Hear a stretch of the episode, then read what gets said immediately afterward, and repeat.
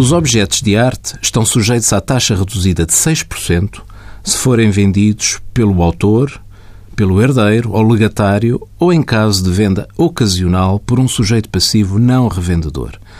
O problema surge quanto à definição de objetos de arte. E quanto a isso, existe legislação fiscal, o Decreto-Lei número 199 de 1996, que define o que se entende, para efeitos tributários, como objetos de arte.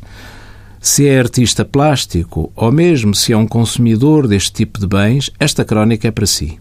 Quando existam dúvidas do que é considerado um objeto de arte, deve-se consultar esta legislação e respectivo anexo para aferir se deve tributar o bem à taxa reduzida de IVA de 6%.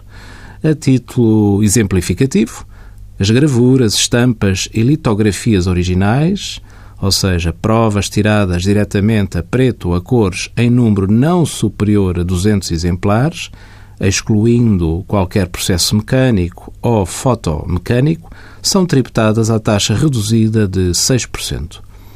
As fotografias realizadas pelo artista, tiradas por ele ou sob o seu controlo, assinadas e numeradas até ao limite de 30 exemplares, independentemente do respectivo formato ou suporte, também são tributadas à taxa reduzida de 6%.